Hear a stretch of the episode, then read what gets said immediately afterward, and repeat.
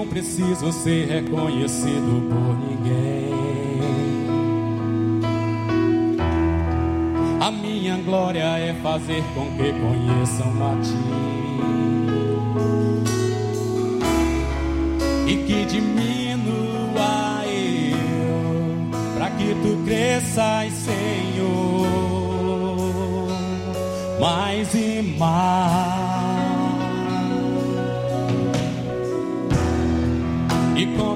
Serafins que cobre o rosto ante a ti. Escondo o rosto para que vejam tua face. E que diminua eu, para que tu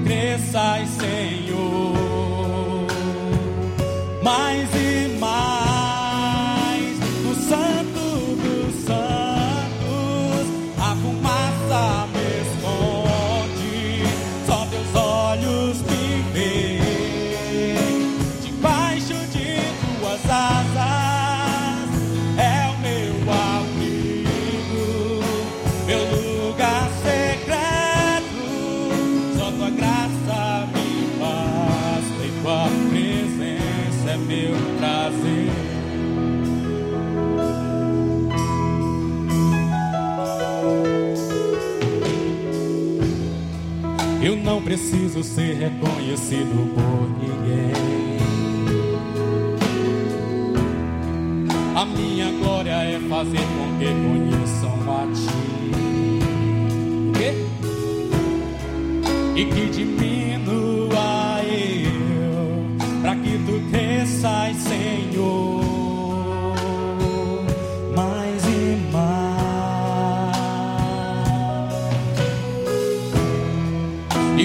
serafins que cobrem o rosto ante a ti. Escondo o rosto para que vejam tua face em mim.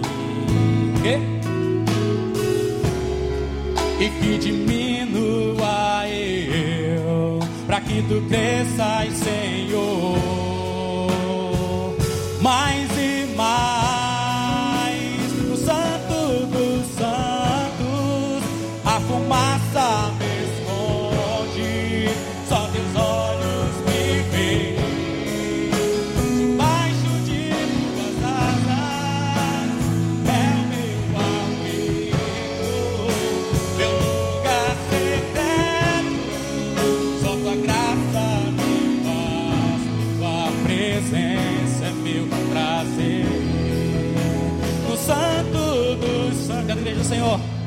celebra o nome do Senhor.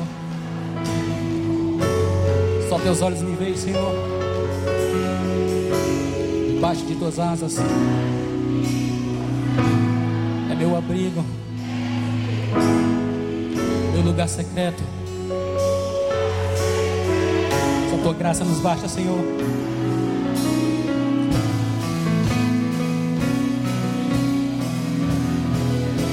No santo dos santos, a fumaça me esconde. Só teus olhos me veem.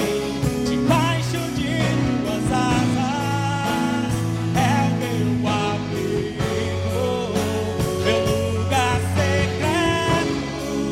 Só tua graça me basta e tua presença meu prazer. Só tua graça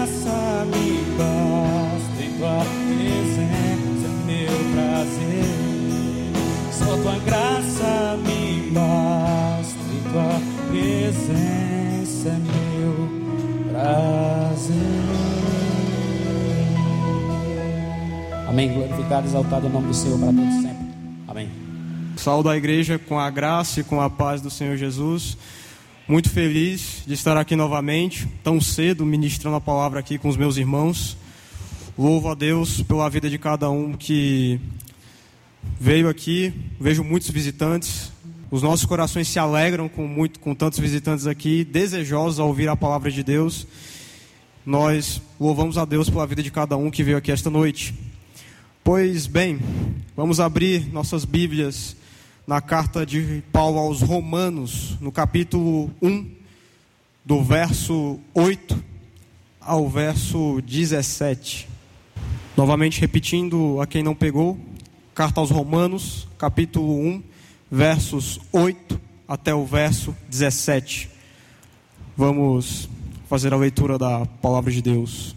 Antes de tudo, sou grato ao meu Deus, mediante a Jesus Cristo, por todos vocês, porque em todo o mundo está sendo anunciada a fé de que vocês têm. O Deus a quem sirvo de todo o coração, pregando o evangelho de seu filho, é minha testemunha de como eu me lembro de vocês em minhas orações. E peço que agora, finalmente, pela vontade de Deus, seja-me aberto. Obrigado, irmão. O caminho para que eu possa visitá-los. Anseio vê-los a fim de compartilhar com vocês algum dom espiritual para fortalecê-los. Isto é, para que eu e vocês sejamos mutuamente encorajados pela fé. Quero que vocês saibam, irmãos, que muitas vezes planejei visitá-los, mas fui impedido até agora. Meu propósito é colher algum fruto entre vocês, assim como tenho colhido entre os demais gentios. Sou devedor tanto a gregos como a bárbaros, tanto a sábios quanto a ignorantes porque isso estou disposto a pregar o Evangelho também a vocês que estão em Roma. Não me envergonhe do Evangelho, porque é o poder de Deus para a salvação de todo aquele que crê, primeiro do judeu, depois do grego. Porque no Evangelho é revelada a justiça de Deus, uma justiça que do princípio ao fim é pela fé, como está escrito: o justo viverá por fé. Vamos orar pela ministração da palavra. Senhor Deus, Eterno Pai, te louvo, Senhor, porque o Senhor nos conduziu até aqui esta noite. Te louvo, ó Deus, pela tua palavra que é viva, eficaz e penetrante. Te louvo, ó Deus, pois a cada um aqui o Senhor trouxe, desejoso, ao ouvir a tua palavra, aprender mais o teu evangelho. Te peço, ó Deus, que as verdades pregadas esta noite, que possamos extrair da tua palavra, elas sejam práticas em nossas vidas, que sejamos encorajados e desafiados a cada dia a praticar a tua palavra, que a tua lei esteja escrita em nossos corações e que o teu amor seja testemunhado por nós.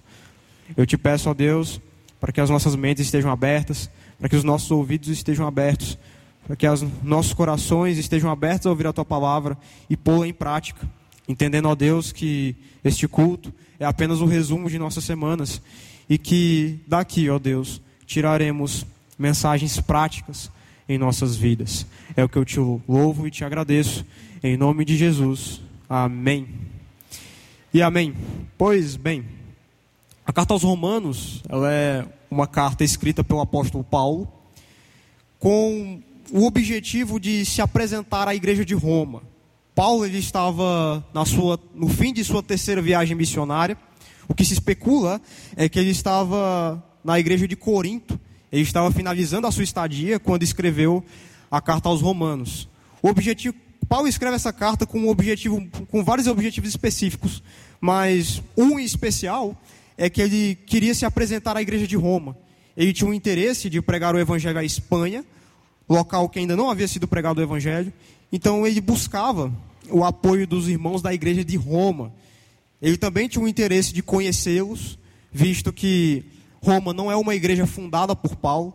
O que se especula é que os fundadores da igreja, os líderes da igreja, eram irmãos que haviam se convertido depois do Pentecostes, depois do evento Pentecostes. Então, Paulo não havia uma participação direta na fundação da igreja, não era um colaborador direto, mas era um colaborador indireto. Pois a pregação do evangelho, em muitas das partes, ele foi, foi um grande expansor do evangelho. Paulo havia sido um grande percursor do Evangelho. Tanto que 48% do Novo Testamento são feitas de epístolas paulinas, são cartas de Paulo. Então, com esse objetivo muito específico, nós podemos retirar uma, uma série de questões aqui desta carta, como uma delas a doutrina da salvação pela graça, a ratificação de que apenas em Cristo nós conseguimos chegar até o Pai, e os ensinos sobre graça e sobre a providência de Deus àquela igreja. É muito interessante nós observarmos a carta aos Romanos com, com estes olhos. Agora, dando início aqui à nossa exposição, vamos iniciar aqui pela leitura do verso 8. Verso 8 da carta 1 aos Romanos. Antes de tudo, sou grata a meu Deus, mediante Jesus Cristo, por todos vocês, porque em todo o mundo está sendo anunciada a fé que vocês têm. Muito bem. A igreja de Roma é um daqueles casos de igreja modelo. Como foi exposto no, há alguns domingos atrás, nós finalizamos a exposição da carta aos Tessalonicenses, que também tinha como tema igreja modelo. Apesar de ser pouco tempo, eles estavam sendo igreja modelo. O que também se encaixa aos romanos. Mas os romanos aqui não eram uma igreja nova. Há muito era proclamado a fé que os romanos tinham. Era uma igreja muito firme nas doutrinas de Cristo, era uma igreja que era firme na doutrina da salvação, era uma igreja que tinha como seu objetivo Cristo. É, uma parte muito interessante da carta aos Romanos é que ela não trata de um problema específico dessa igreja. Veja que se nós observarmos toda a carta, nós conseguimos perceber que Paulo trata muito mais de questões gerais do Evangelho, de questões gerais do, do que consiste a doutrina e a igreja, do que problemas propriamente dito. Roma, como foi dito, era uma igreja modelo, era uma igreja firme, não, não encarava problemas com hereges naquele momento. E, acima de tudo, Paulo aqui ele louva a fé que aqueles irmãos tinham, apesar de não os conhecer, apesar de não ter tido contato direto com eles até este presente momento, já era da consciência de Paulo que esses irmãos tinham uma fé inabalável, uma fé muito bem firmada. Pois a todos eram, como o próprio apóstolo diz, a todos era proclamado a fé que eles tinham. Verdadeiramente, os romanos eram uma igreja modelo, um exemplo para nós. Adiante, aqui no verso 9 e bem no início do verso 10, nós veremos uma outra característica muito interessante. Deus a quem sirvo de todo o coração, pregando o evangelho de seu filho, é minha testemunha de como sempre me lembro de vocês em minhas orações. Vamos parar por aqui. Aqui o verso 9, início do 10. Muito interessante e é mister afirmar que Paulo não apenas louvava o fato da fé dos irmãos romanos. Ele também orava por eles. É uma característica muito interessante de Paulo aqui, que infelizmente nós não vemos é, perseverar hoje nas igrejas atuais. Ou melhor, nós vemos em muita raridade. Paulo aqui não tinha colaboração direta com a fundação de Roma. Paulo não conhecia aqueles irmãos. Paulo não tinha contato direto com aqueles irmãos até o presente momento. Paulo nem ao menos tinha, tinha uma ideia de quantos irmãos tinham naquela congregação. Ele só conhecia poucas pessoas aqui. Ao fim da carta aos Romanos, nós veremos os nomes dos colaboradores de Paulo aqui. Mas veja, Paulo, apesar de não ter contato direto com aqueles irmãos, não ter fundado a igreja, não ter participação direta, ele louvava a fé daqueles irmãos. E acima de tudo, ele orava por eles. Algo que tem sido perdido hoje. Porque parece que entre, entre igrejas, no que consiste a tema entre igrejas, parece que hoje em dia rola muito mais uma competição. Uma competição de números, uma competição de quem arrecada mais, quantos membros tem, quem se, quantas pessoas se convertem ao culto de domingo. O que não é o caso de Paulo. Paulo aqui não era fundador, mas mesmo assim, só o fato de serem crentes que perseveraram no evangelho, que perseveravam na graça, que tinham conhecimento, que pregavam a verdade, só pelo fato de serem cristãos verdadeiros. Paulo louva a vida deles, Maria, louva e ora por aqueles irmãos, ora por aqueles irmãos. Ele tem essa consciência. Consciência essa que tem sido perdida. Quando façamos uma, uma breve análise em nossas vidas, quantas vezes você já louvou a Deus por uma igreja para uma igreja que prega o evangelho verdadeiro, uma igreja cheia. Quantas vezes você louvou a Deus por isso? Quantas as vezes você louvou a Deus pelo simples fato do seu irmão que mora numa cidade vizinha congregar numa igreja verdadeira, numa igreja que prega a verdade? Quantas vezes você imitou Paulo nesse caso? É muito interessante nós pensarmos nisso. Além de tudo, a fé dos romanos era uma fé que, além de ser uma fé proclamada uma fé proclamável, uma fé que se espalhava rápido, as notícias aos romanos se espalhavam rápido, também não era segredo que aquela igreja sofria perseguições, perseguições muito ferrenhas. Nós estamos falando aqui da sociedade romana, do maior império da época. Na época em que essa carta foi escrita, quem reinava era, era Nero, um personagem que eu citei alguns cultos atrás. Nero, que era um imperador insano, um imperador que perseguia cristãos, um imperador que fazia de crentes lamparinas para, suas, para os seus jardins, um imperador cruel, imoral e de todas as coisas.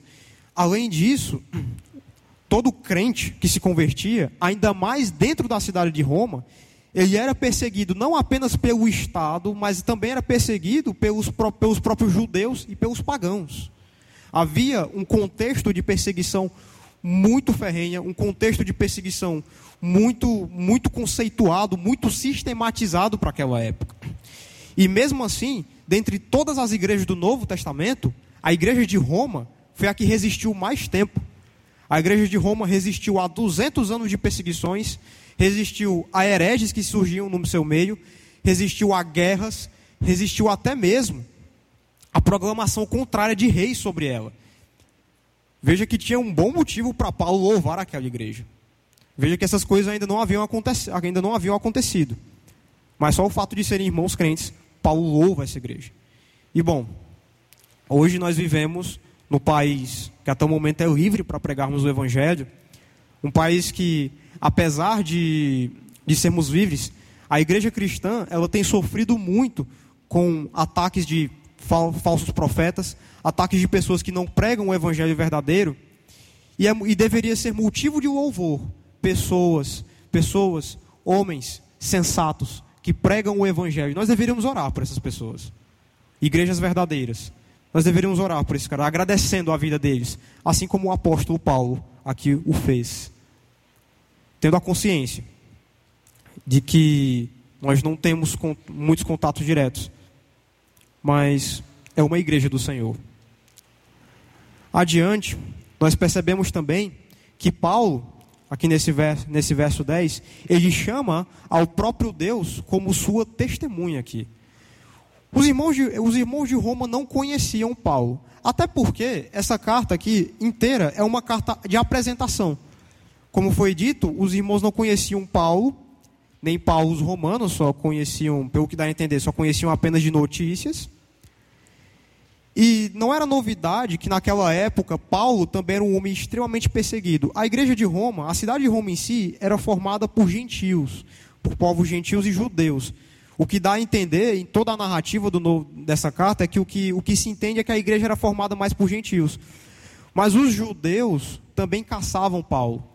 E não é, e não é de se esperar que Paulo não tinha uma, uma reputação muito boa entre os judeus, pois o que os comentários que aconteciam sobre, sobre Paulo era que Paulo tinha, havia abandonado a, a religião de seus pais, tinha, havia negado a Moisés, havia negado a lei mosaica, havia negado a, a lei do Senhor. Era, era esse tipo de fofoca que acontecia naquela época e de que não era novidade de que, de que era da consciência daqueles irmãos. Então Paulo aqui ele se apresenta também no sentido de combater esse tipo de pensamento, responder questionamentos que talvez aqueles irmãos tinham, e além do mais, tinha o objetivo de pregar o evangelho.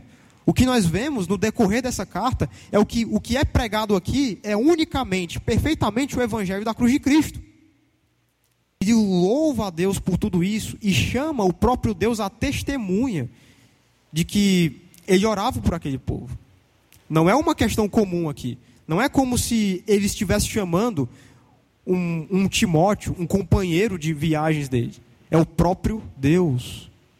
Imagina Paulo chamando aqueles irmãos, chamando o próprio Deus a testemunha de que ele orava por eles.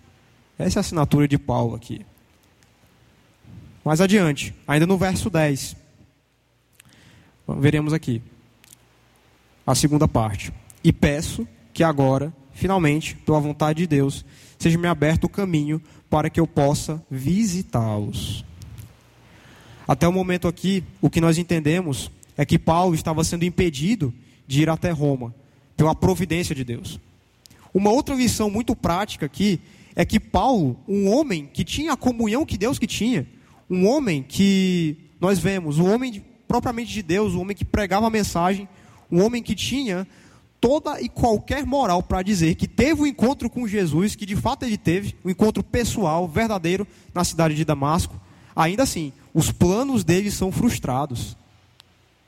Os planos de Paulo aqui haviam sido frustrados até o momento de que ele não podia ir a Roma, pela providência do próprio Deus. Então, novamente eu lhes faço uma pergunta, uma pergunta muito pertinente dentro do nosso tema aqui, que é dentro da pregação do Evangelho. Você costuma agradecer a Deus pelas frustrações que tem? Você costuma pedir a Deus que, pela vontade dEle, tal coisa aconteça, tal oportunidade lhe seja dada, tal maneira de pregar o Evangelho lhe seja possível? Isso é um costume que temos? É muito interessante nós pensarmos a visão de Paulo aqui. Que Paulo não era um vaidoso, um homem cheio de si, que apenas dizia coisas como determino tal coisa, declaro tal coisa. Não, nós vemos aqui o próprio Paulo, um homem humilde, um homem que nós podemos tirar o contentamento de seu comportamento, um homem que nós podemos aprender o que é um pregador do evangelho contentado com aquilo que lhe era dado, até mesmo nas frustrações. Esse homem era capaz de dizer que ainda era capaz de pedir a Deus para que oportunidades fossem abertas. E mesmo que não lhes fosse, nós percebemos em, todo, em toda a teologia paulina, em toda a carta, que ele era agradecido, mesmo apesar das suas frustrações e de suas perseguições. O que nós podemos tirar daqui para aplicar em nossas vidas é simplesmente sermos conscientes de que o Senhor, sobre todas as coisas, se está à frente. Sobre todas as coisas podemos confiar na providência, mesmo que ela nos negue alguma coisa, mesmo que o próprio Deus nos negue alguma coisa. É simplesmente o contentamento dentro da pregação do Evangelho. Em todo o texto que nós leremos aqui, basicamente, é Paulo louvando a vida daqueles irmãos com anseio de pregar o Evangelho, com anseio de pregar a verdade. Mas é interessante ratificarmos isso aqui. É claro que, se nós olharmos no contexto histórico do que de fato aconteceu, Paulo foi até Roma e, veja, não foram apenas esses planos de Paulo que haviam sido frustrados. Paulo tinha um interesse, como foi dito no início, de pregar o evangelho na Espanha, o que não aconteceu. Na sua ida a Roma, ele foi preso, passou por dois naufrágios e foi decapitado a mando de Nero na Via Hóstia, antes de ir até Roma, antes de ir até, perdão, antes de ir até a Espanha. Veja isso, né? Um homem de Deus, um pregador do evangelho, um homem que tinha um interesse que entregava a sua vida a Deus, teve o seu plano de pregar o evangelho em outro lugar frustrado. Morto pelo evangelho e, e ainda por cima ainda não pregou na Espanha como era o interesse dele. Mas veja, quando nós olhamos essa, essa questão toda de frustrações, quando nós olhamos o próprio ministério de Paulo e até mesmo a história dos romanos por olhos humanos, nós percebemos que de certa forma foi um fracasso. Porque veja, Paulo fundou igrejas, para que hereges se levantassem, para que aqueles homens fugissem da palavra de Deus, daqueles homens acabassem negando o próprio Deus em seu costume. Os romanos foram perseguidos, muitos deles mortos. Inclusive, a maioria dos relatos que nós temos de, de cristãos sendo perseguidos é da igreja de Roma. A olhos humanos, isso é um fracasso total. Mas quando nós olhamos pelos olhos da fé, pelos olhos da Escritura, nós percebemos que isso foi o maior sucesso de toda a história. Aí o evangelho que Paulo pregou, que os apóstolos pregaram, permanece firme, vivo, eficaz até hoje e salva homens até hoje. Jesus Cristo salva homens até hoje. A palavra que eles pregaram é verdade. Quando nós olhamos para aquela igreja de Roma, pelos olhos da fé, nós percebemos que aqueles homens foram mortos, mas mortos pela graça, mortos pela sua fé em Cristo Jesus. A maioria eram mortos entoando louvores a Deus. Veja que interessante isso. Como a perspectiva muda tudo. Quando olhamos pelos olhos humanos, tudo ao nosso redor, tudo que acontece, todos os, todos os políticos, todos os reinos que, que vêm sobre este mundo, eles, eles crescem e caem. Isso deveria ser um motivo de desespero. Mas nós, enquanto cristãos, devemos manter essa consciência aqui. Louvar a Deus, apesar das frustrações, mas tendo em mente que o nosso reino não fica aqui, a nossa identidade não é essa, a verdade que pregamos fala de uma, fala de uma ira vindoura, mas ao mesmo tempo fala de que Deus ainda salva homens, de que ele há de retornar aqui para buscar os seus. Eis a grande aplicação que conseguimos tirar da, sua, da carta aos Romanos em sua totalidade. Eis a grande aplicação que conseguimos tirar apenas desse, desse, desse vestígio de versículo 10. de que ele havia sido impedido, mas que pela vontade de Deus ainda era capaz de continuar pedindo ao Senhor novas oportunidades para que lhes fosse dado ah, o caminho até Roma. Muito interessante isso. Adiante, nós vemos aqui no verso 11: Anseio vê-los a fim de compartilhar com vocês algum dom espiritual para fortalecê-los. Verso 12: Isto é, para que eu e vocês sejamos mutuamente encorajados pela fé. Novamente, nós percebemos que o contexto da igreja de Roma era um contexto meio relativamente complexo, um contexto de perseguições, um contexto de provações extremamente sistematizado, eram homens que eram perseguidos, tinham que fugir direto, e o próprio apóstolo Paulo também era um homem sofredor. Era um homem que sobre todas as coisas era um homem sábio. O apóstolo Paulo, eu penso que esse camarada era um dos únicos caras que tinha moral, moral para dizer que veja, apenas eu aqui sou objeto de edificação. Vocês escutam e eu falo. Mas veja qual foi a atitude de Paulo aqui. Anseio vê-los, a fim de compartilhar com vocês algum dom espiritual, para fortalecê-los. Ele queria servir a igreja de Roma. Ele se coloca à disposição para servir a igreja de Roma. Ele se coloca numa posição de homem humilde e consciente de servidão. Ele queria servir com a experiência que tinha, com o conhecimento que tinha. Ele queria, de certa forma, edificar aquela igreja. Veja que é muito diferente da vaidade, muito diferente do orgulho que nós vemos estipado, que nós vemos exposto entre muitos mestres que nós vemos atualmente. Homens insensatos que desprezam a experiência, a experiência uns dos outros. Nós percebemos aqui que Paulo não era um homem orgulhoso e que, pelo contrário, ele falava contra o orgulho.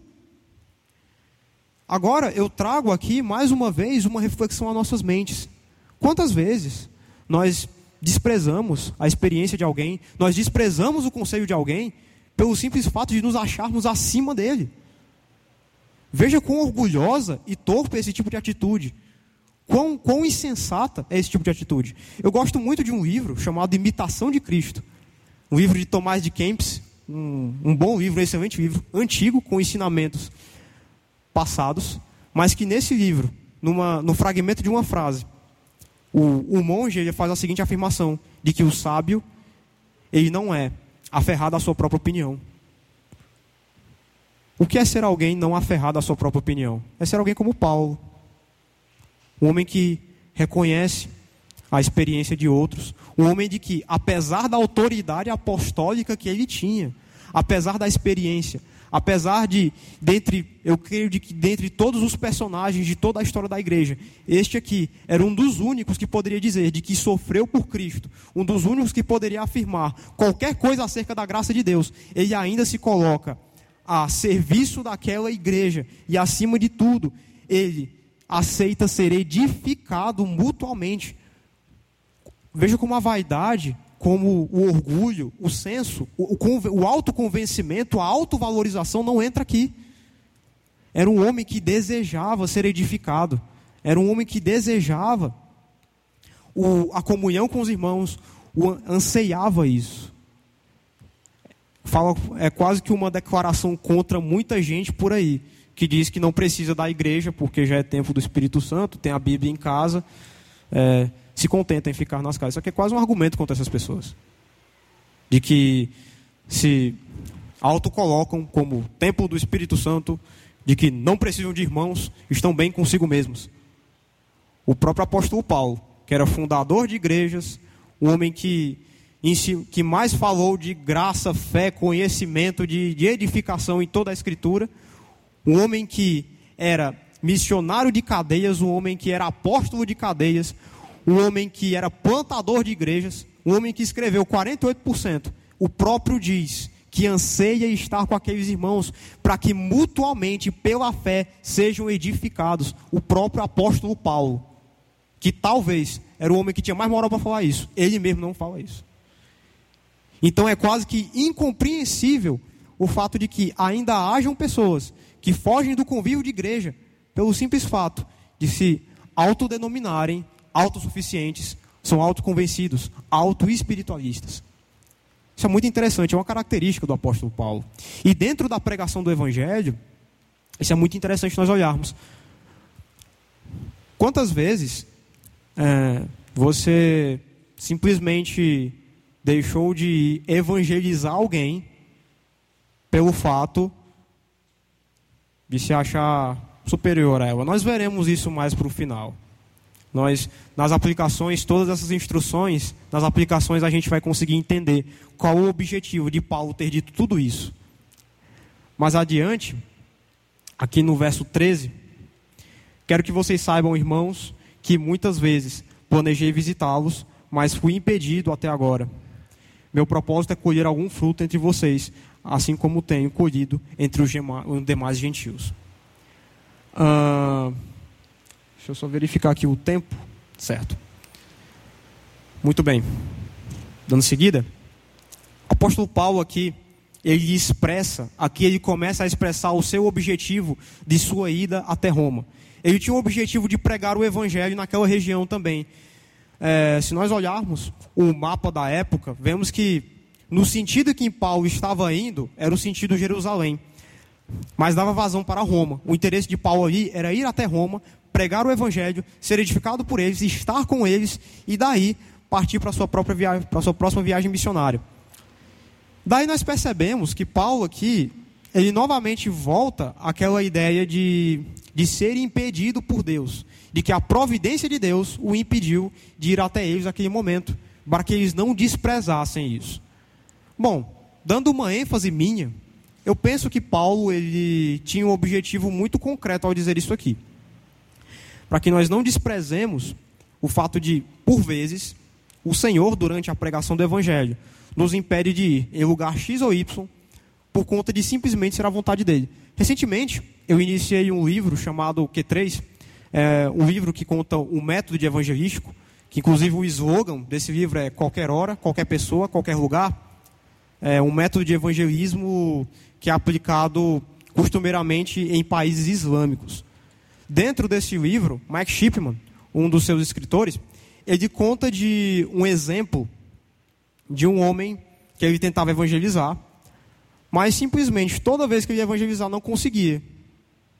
Mas, por um milagre de Deus, uma outra pessoa foi pregar para esse cara e ele aceitou Jesus. Veja só, naquele momento, bom, nós percebemos que não era para ele colher aquele fruto ali. Ele não era o missionário que iria colher aquele fruto, ficou nas mãos de outro. Veja que é, base, é quase isso que nós percebemos dentro, dentro do contexto de Paulo. Paulo tinha um, interesse de, de, ir até aqueles irmãos para pegar o evangelho, mas a providência de Deus negou isso. De, isso deve ser algo que nós devemos refletir diariamente em nossas vidas. Quantas vezes a providência de Deus nos impede de fazer alguma coisa? E o melhor de tudo, quantas vezes nós agimos como mal agradecidos por conta disso? É, eu não gosto muito de contar exemplos pessoais aqui. Porque eu penso que um exemplo, o pregador não, nunca é o centro, mas sim o próprio evangelho. Mas vendo a pertinência, eu costumo falar de um, dia que eu, eu e outros irmãos nós fomos evangelizar nos bálsamos. Nós fomos até aquele lugar, um lugar quente, um lugar que de fato precisa de Jesus. Graças a Deus, há homens que estão falando do evangelho lá. Mas nós percebemos uma coisa muito interessante ali, de que haviam pessoas que se abriam muito mais com uns do que com outros. Veja como funciona a providência de Deus nesses casos. E por muitas vezes, quando isso acontece, parece que a primeira atitude que temos é de nos revoltar. É de fazer questionamentos a Deus, porque não fui eu. Mas quando o nosso, nosso questionamento, na verdade, o nosso objetivo seria louvar a Deus pelo fato daquela pessoa ter se voltado para Cristo. E também isso se aplica em questões como a de Paulo. Quando nós somos impedidos de ir a algum lugar seja com a, com a intenção determinada que for, seja pregar o evangelho, seja estudar, seja trabalhar, quando nós somos impedidos, quando a providência de Deus nos impede de ir até esse local, nós simplesmente devemos agradecer a Deus. E devemos falar: Ó oh Deus, dá-me uma outra oportunidade para seguir até esse local. Adiante. Ah, é, ressaltando novamente mais um ponto, a parte B: colher, é, acolher. Meu propósito é colher algum fruto entre vocês, assim como tenho colhido entre os demais gentios. Muito bem.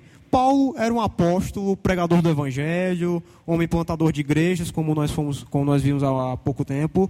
Era um homem cuja a reputação entre judeus era terrível, mas eu creio que entre cristãos, os que conheciam, era excelente.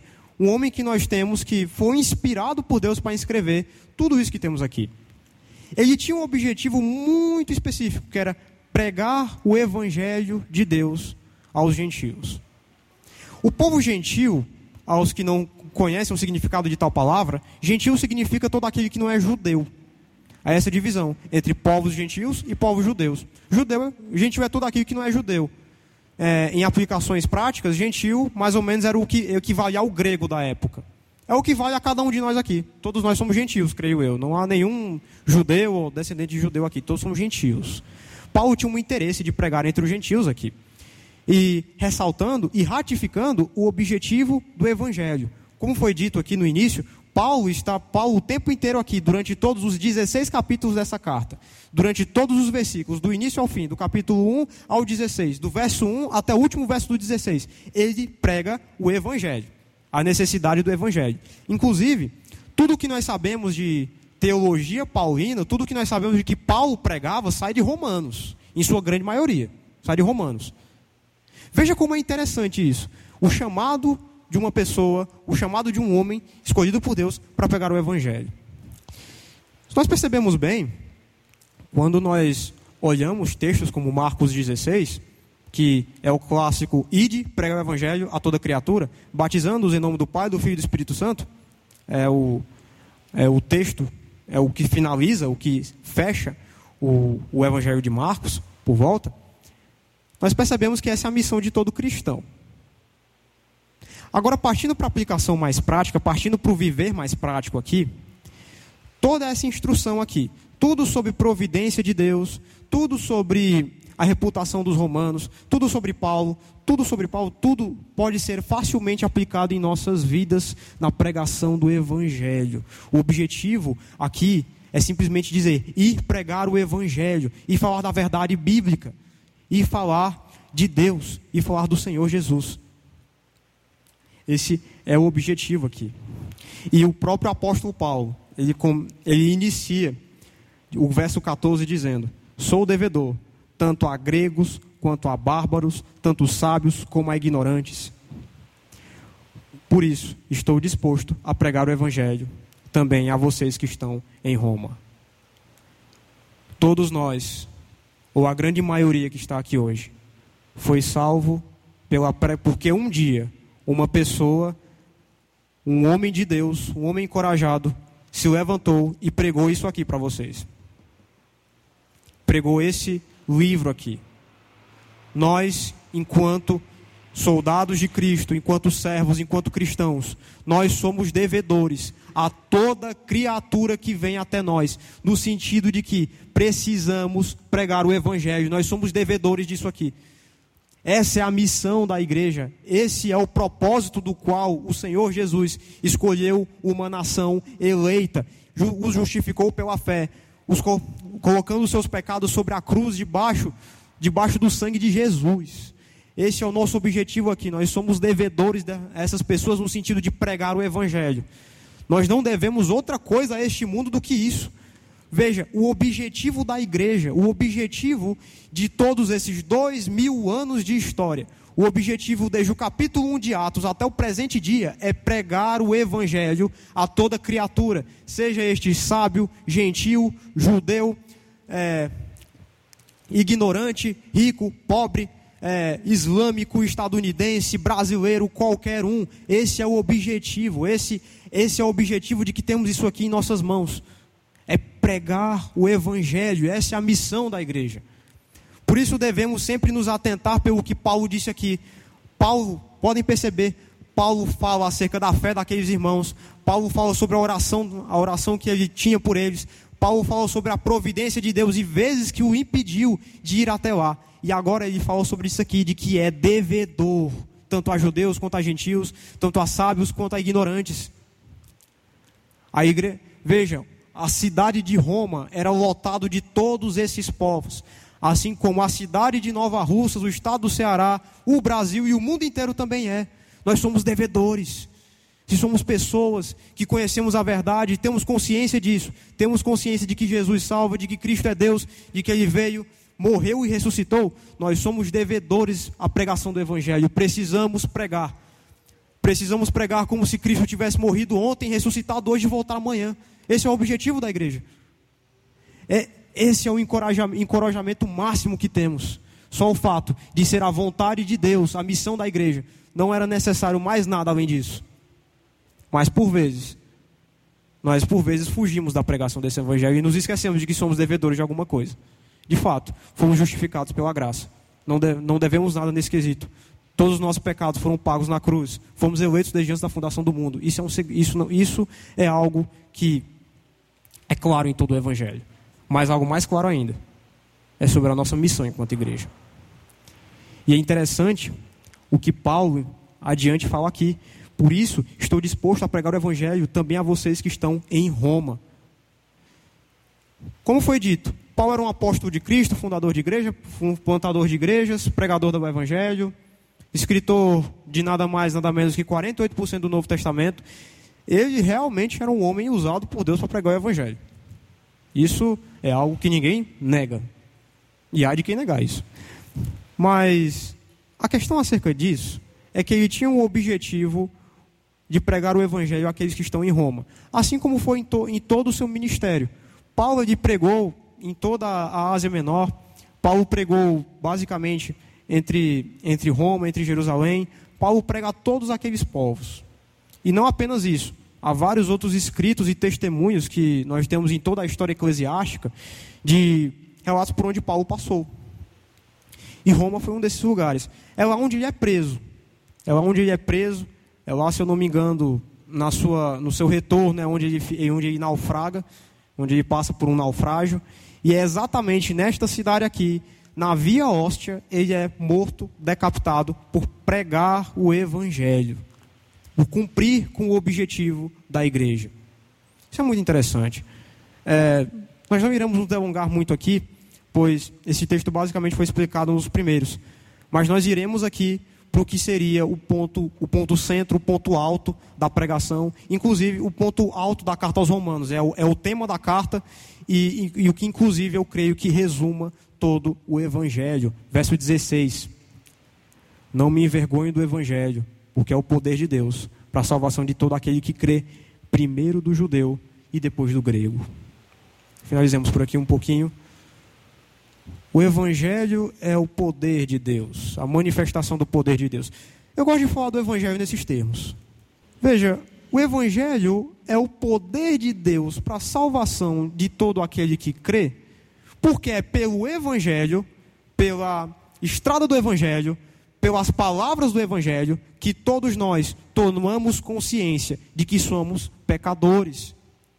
O Evangelho ele começa sempre com a má notícia de que você é um pecador. Você precisa de Deus. Você precisa de Deus, porque se não tem Deus, você é condenado ao inferno. Esse é o, é o, é o princípio do Evangelho. Mas ele continua. Se nós abrimos, inclusive foi algo que o irmão Leiva leu é, ao abrir este culto, o, o versículo de João 3,16. É, todos nós conhecemos esse texto. Deus deu seu único filho unigênito para que todo aquele que nele crê não pereça, mas tenha vida eterna. João 3,16. Veja, o Evangelho, a mensagem do Evangelho fala exatamente sobre isso: de que o homem é pecador, é inimigo de Deus, mas ele enviou o seu único filho unigênito para que todo aquele que nele crê não pereça, mas tenha vida eterna. Esse é o poder de Deus. Tem muitas pessoas, tem várias pessoas, se sairmos aqui fora, que vão atrás de poder. Poder financeiro, poder aquisitivo, poder de tomar decisões, de executar coisas. Todos, todos sem exceção, toda a humanidade gira em torno de poder. Inclusive, grande parte do, dos evangélicos desse país é conhecido como a religião do poder. Muitos evangélicos querem ser poderosos, querem poder para conquista, comprar casas, vencer na vida, conquistar a, a grande Canaã, a terra prometida.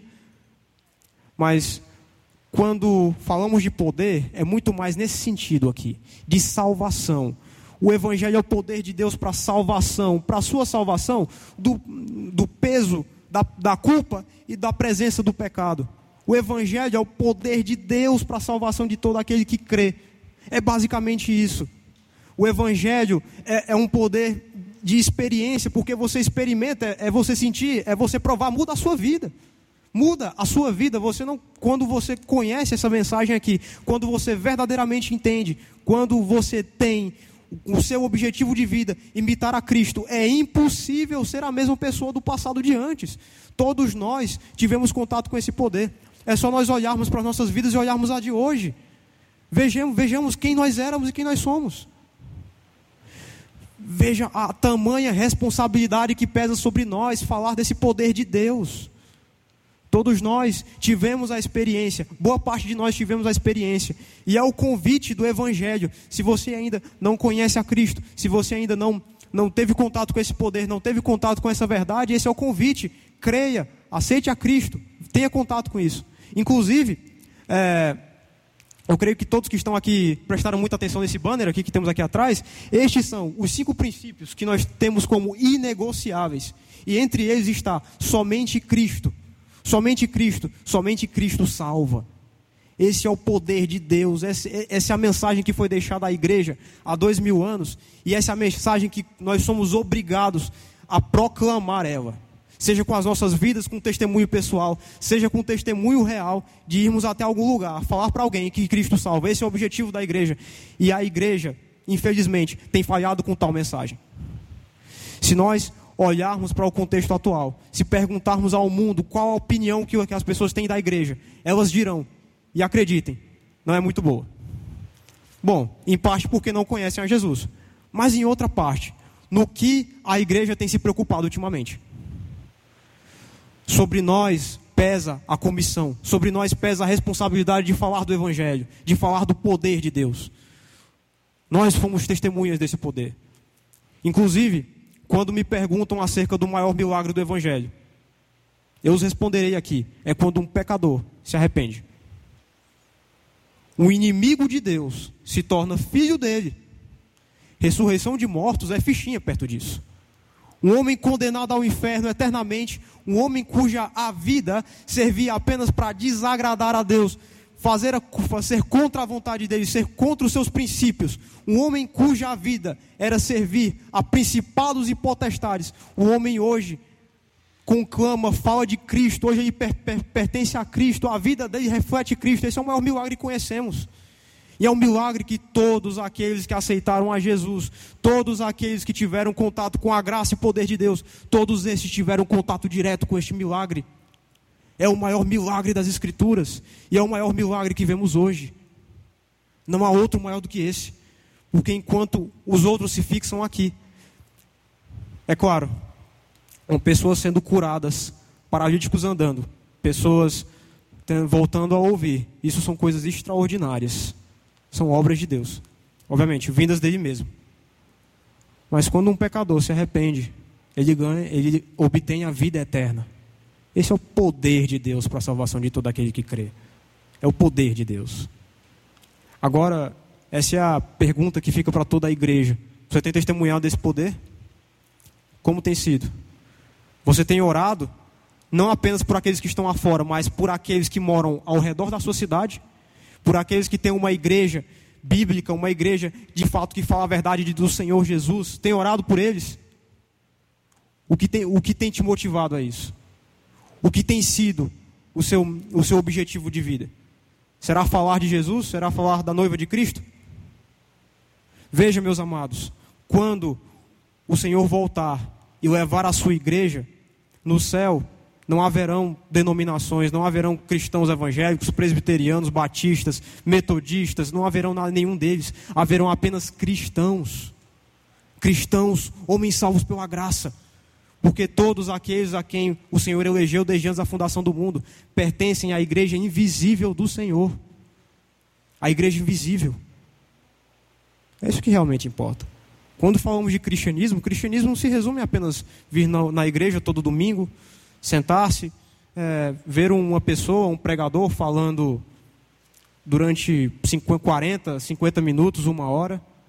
Cristianismo é experiência, é testemunhar dele, é viver ele. É experiência, nada mais do que isso. Então, meus amados, esse é o desafio que o Evangelho nos deixa. É a conclamação de que há salvação, de que homens foram salvos e de que Deus ainda salva homens. Esse, é, esse é o objetivo do Evangelho. E é até por isso que Paulo aqui diz: Não me envergonhe do Evangelho. Veja só, se nós olharmos para o contexto de Roma, contexto de uma nação poderosa, a, a, a nação mais poderosa daquele tempo, isso era loucura. Um carpinteiro pregado numa cruz, filho de Deus. Loucura. Isso.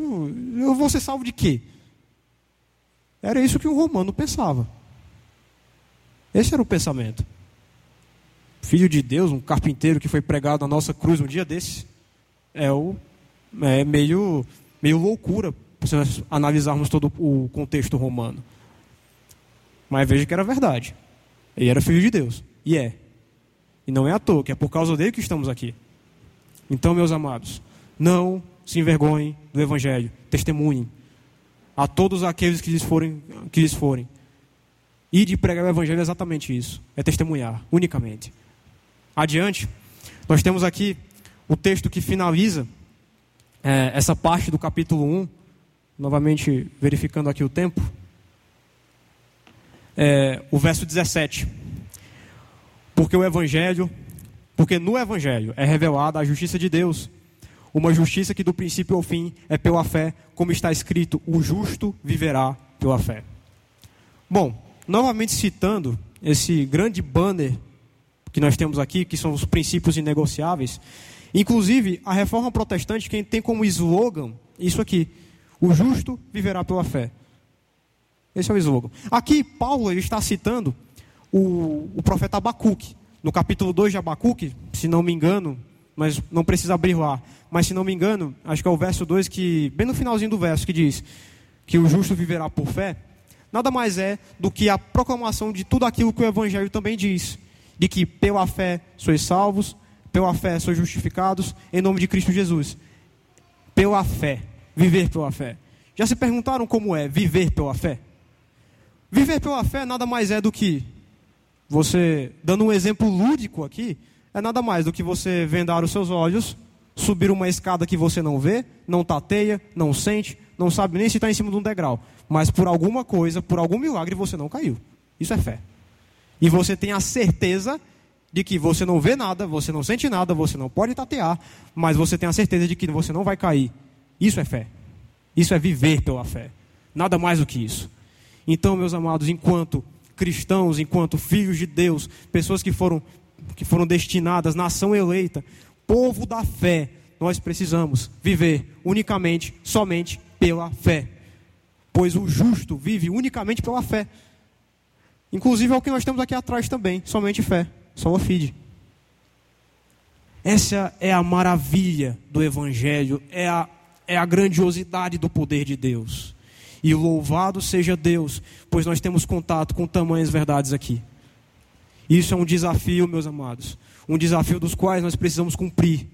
De que é pregar o Evangelho, viver pela fé, agradecer sobre todas as coisas e tendo consciência de que isso é obrigação de todos que estão aqui sentados esta noite. Seja pai, filho, seja o com tempo ou sem tempo, trabalho ou não, pastoreio ou não, é obrigação de todo cristão testemunhar de Deus, falar do Evangelho e viver unicamente, somente pela fé.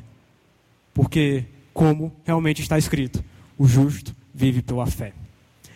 Muito bem, fazendo o convite, o convite que é feito no Evangelho, em todos esses dois mil anos de história, eu faço uma pergunta aos visitantes que estão aqui esta noite, até mesmo a você que tem acompanhado pelas redes sociais, YouTube Facebook, pela Rádio Seara. Você aceita ao Senhor como seu único e legítimo Salvador? Se sim, basta levantar a sua mão. Pois bem, oremos, finalizando o culto. Oremos. Senhor dos Exércitos, te louvo, Senhor, porque a tua palavra nos foi dada e a tua revelação permanece conosco durante todo este tempo. Te louvo, ó Deus, pois pela graça do Senhor nós fomos conduzidos aqui desejosos de ouvir a tua palavra. E pelo nome de Jesus, ó Deus, nós te pedimos. Cultive, ó Deus, o desejo de pregar a tua palavra, de viver dela, Cultive, ó Deus, a nossa fé a cada dia. Aumenta-nos a fé. Eu te louvo, ó Deus, pois o Senhor conduziu a cada um aqui. Te louvo, ó Deus, pois pela graça nós um dia fomos salvos. Eu te peço, Senhor, que esteja nos ajudando e nos conduzindo a falar mais e mais dela.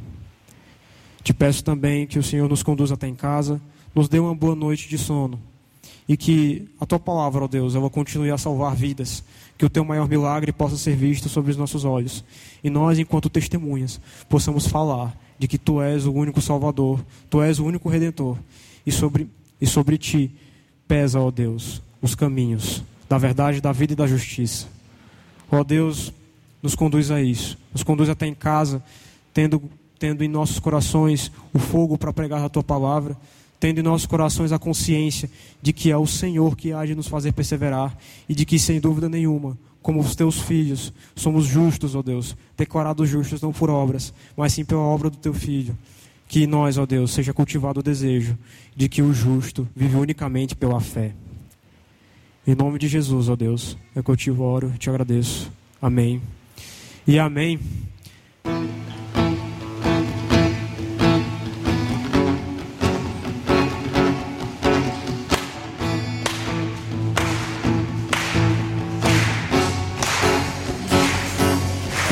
Subindo pra um lugar mais alto.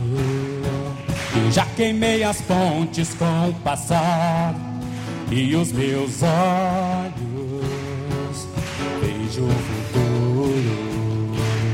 Tudo novo se fez, tudo novo se faz. E dessa estrada eu não me desvio nunca mais. Estou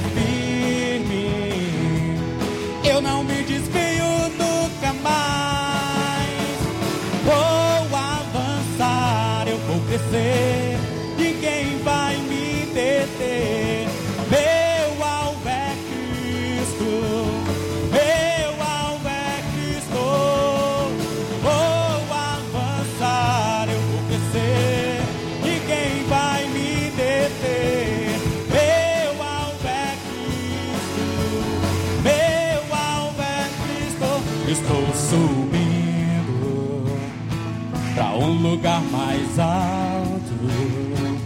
Eu já desisti de andar sozinho. Cristo vive em mim e os meus pés estão no caminho, estão no caminho. E dessa estrada eu não me desvio nunca mais. Estou firme, eu não me desvio nunca mais.